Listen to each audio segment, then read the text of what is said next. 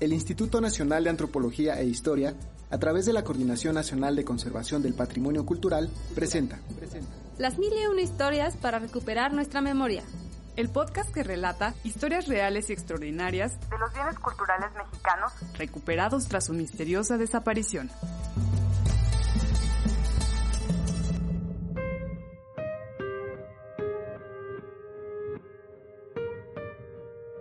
Esta es la historia de un libro tan pequeño y ligero que pudo ocultarse en un sombrero. Un diario personal que relata la persecución de la Santa Inquisición a las familias judías que llegaron a México durante la colonia, en la pluma de alguien que fue perseguido y recibió esta cruel condena.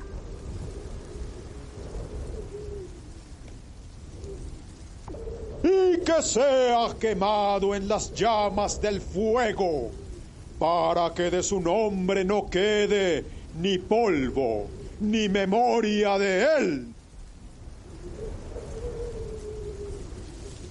Gracias por unirte al viaje, en este segundo episodio llamado Memorias de un condenado a la hoguera. Luis de Carvajal el Mozo, integrante de una de las primeras familias judías asentadas en la Nueva España, pasó el final de su vida en una celda condenado por haber mantenido sus creencias religiosas en secreto. Pero antes de eso, escribió su biografía en un fajo de pequeñas hojas, con una caligrafía asombrosa, casi microscópica. Este manuscrito permaneció en México durante cientos de años, hasta que, a principios del siglo pasado, fue robado, junto con otros documentos del Archivo General de la Nación. Pero, ¿quién fue Luis de Carvajal? Se trataba de un inmigrante judío que llegó en 1580, junto con sus padres y sus ocho hermanas y hermanos, a la Nueva España. Su tío, Luis de Carvajal, el Viejo, fue fundador y gobernador del nuevo Reino de León. La corona le ordenó poblar esta región del norte con familias, capitanes y soldados españoles. La familia Carvajal era de origen judío y practicante de una fe combatida por el Tribunal del Santo Oficio, por lo que tuvieron que convertirse al cristianismo para conservar la vida, aunque siguieron llevando sus creencias y rituales en secreto.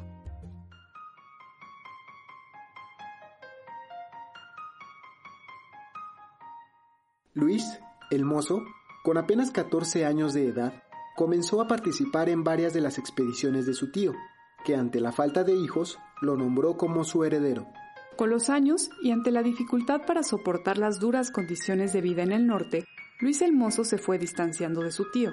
Junto con su familia, se asentó en la Ciudad de México. Ahí asistió a su padre en una larga enfermedad, quien en su lecho de muerte le hizo un encargo.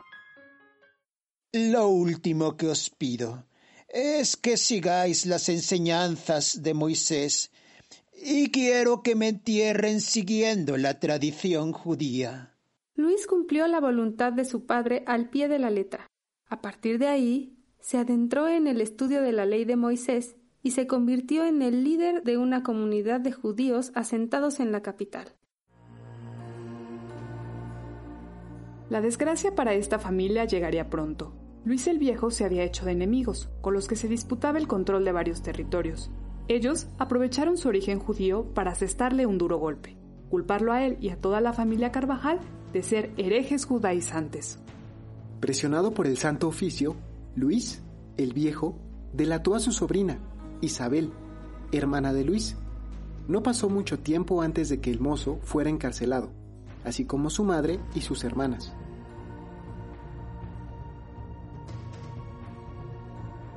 Los miembros de la familia Carvajal aceptaron ser herejes judaizantes, pero por haber pedido perdón y declarar la verdad, fueron absueltos.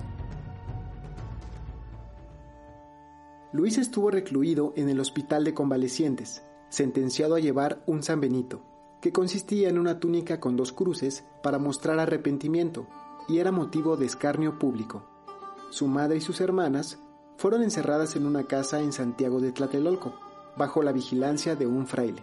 Durante su reclusión, Luis tuvo un sueño. El rey Salomón, ordenado por el Dios de Israel, le daba a beber agua en la cuchara del conocimiento. Después de esto, decidió adoptar el nombre Joseph Lumbroso o José el Iluminado. Después de un tiempo detenido en el hospital de convalecientes, Luis ahora llamado Joseph, fue enviado al Colegio de la Santa Cruz de Tlatelolco, donde dio clases de gramática. En este periodo escribió sus memorias o autobiografía. En aproximadamente 50 páginas narró su vida, desde la niñez hasta el primer proceso en la Santa Inquisición. Asimismo, su paso por la biblioteca del colegio le permitió leer, transcribir e interpretar varios pasajes del Viejo Testamento. Con bella caligrafía, escribió dos pequeños libros religiosos, uno llamado Lex Adonai o Ley de Dios y otro titulado Modos de llamar a Dios o Ejército Devotísimo ambos dorados con hoja de pan de oro y escritos en español antiguo y latín.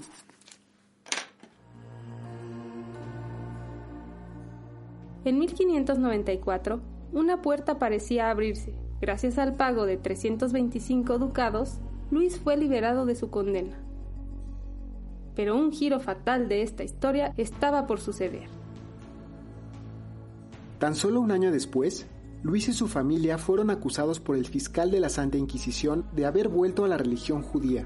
Esta vez, Luis, o Joseph Lumbroso, supo que no había escapatoria. Al momento de ser apresado, Luis llevaba escondidas sus memorias en el sombrero. Sí, en su sombrero. Sus captores encontraron en su escritura la principal evidencia para inculparlo.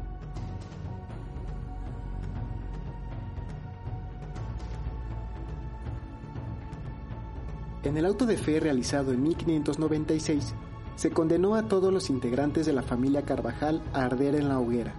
Les dieron una última ocasión para arrepentirse y aceptar la fe católica. Ellos aceptaron y en vez de morir quemados, se les ejecutó por asfixia. Así, a los 29 años, la vida de Luis el Mozo llegó a su final. No obstante, para su obra escrita, este fue apenas el principio.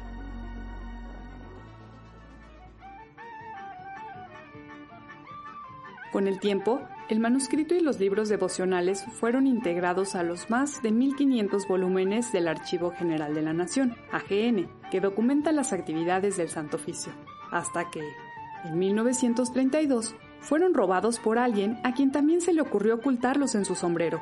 El sombrero en esta ocasión era de un periodista polaco-brasileño.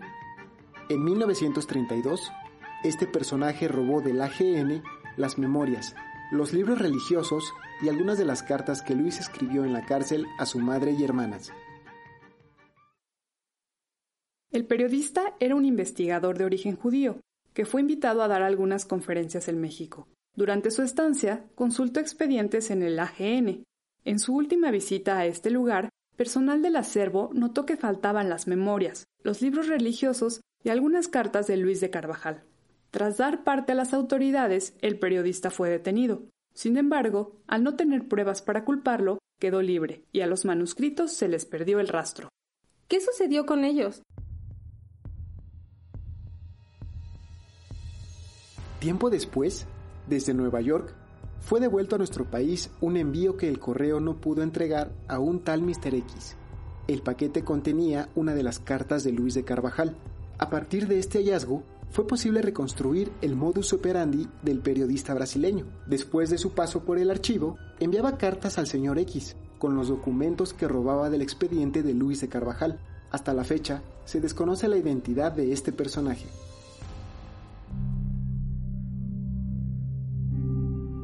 En 2015, una casa de subastas de libros en Londres abrió la puja de tres pequeños manuscritos devocionales, con un valor estimado entre 1.000 y 1.500 libras esterlinas, equivalentes a casi 50 mil pesos mexicanos. Los manuscritos fueron comprados por un comerciante de libros raros, quien a su vez los vendió a una casa de subastas ubicada en Nueva York. Hasta ese momento, el origen de los manuscritos había pasado desapercibido. Los especialistas de esta casa de subastas identificaron que el autor era Luis de Carvajal, pero en apariencia creían que se trataba de copias o así las ofrecieron a la venta en 2017. Estos pequeños manuscritos llamaron la atención de un coleccionista a quien le pareció extraño que alguien hubiera decidido hacer unas réplicas tan minuciosas. Buscó asesoría y unos expertos confirmaron que eran documentos auténticos del siglo XVI y habían sido robados de México. No se subastaron y el coleccionista pagó una cantidad por ellos. El coleccionista se comunicó de inmediato con las autoridades mexicanas y les manifestó su intención de regresar estos valiosos documentos. En México, el entonces secretario de Cultura comisionó a un grupo de especialistas para viajar a Nueva York y confirmar la autenticidad de los manuscritos. Uno de ellos fue el doctor Baltasar Brito, actual director de la Biblioteca del Instituto Nacional de Antropología e Historia. Para confirmar la autenticidad, Baltasar Brito estudió el papel y la tinta de los manuscritos. Determinó que los materiales utilizados eran del siglo XVI. Además, comparó la caligrafía de los tres libros con otros documentos pertenecientes a Luis de Carvajal. No quedó duda, se trataba de los documentos escritos a mano por Luis de Carvajal, por lo que el coleccionista donó los manuscritos al pueblo de México. Solo pidió exhibirlos durante cinco meses en la Hispanic Society de Nueva York y hacer un par de copias digitales para las sinagogas española y portuguesa.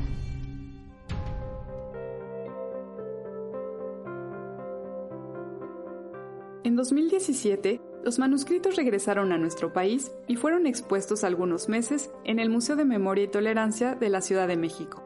Actualmente están bajo el resguardo de investigación de la Biblioteca Nacional de Antropología e Historia, donde los tres libros se han transcrito y digitalizado. Te invitamos a consultarlos en la página web de la biblioteca.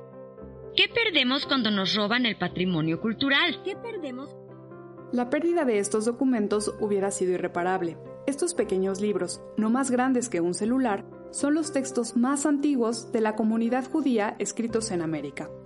Y sin duda, son el testimonio de un hombre que perdió su libertad física, pero encontró la libertad de pensamiento en la palabra escrita. El robo o tráfico de una pieza, sea grande o pequeña, constituye un delito federal y arranca un fragmento de nuestra memoria. Este caso está basado en hechos reales. Sin embargo, se omitieron nombres para no vulnerar los derechos de los involucrados, ni perjudicar investigaciones judiciales en proceso.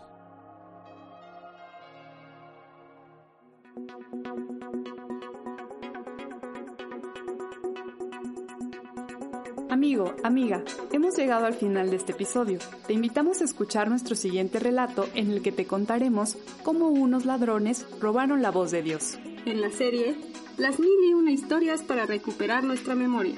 Si te interesa saber más, sigue nuestra página de Facebook. ¿Qué perdemos cuando nos roban el patrimonio cultural? Los acompañaron en la locución Jessica Evangelista, Oscar Gutiérrez, Mónica Vadillo y Gabriel Vera.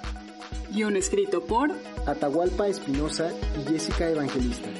Diseño sonoro Paula Abedoy. En la producción Radio INA. Una voz para nuestra memoria.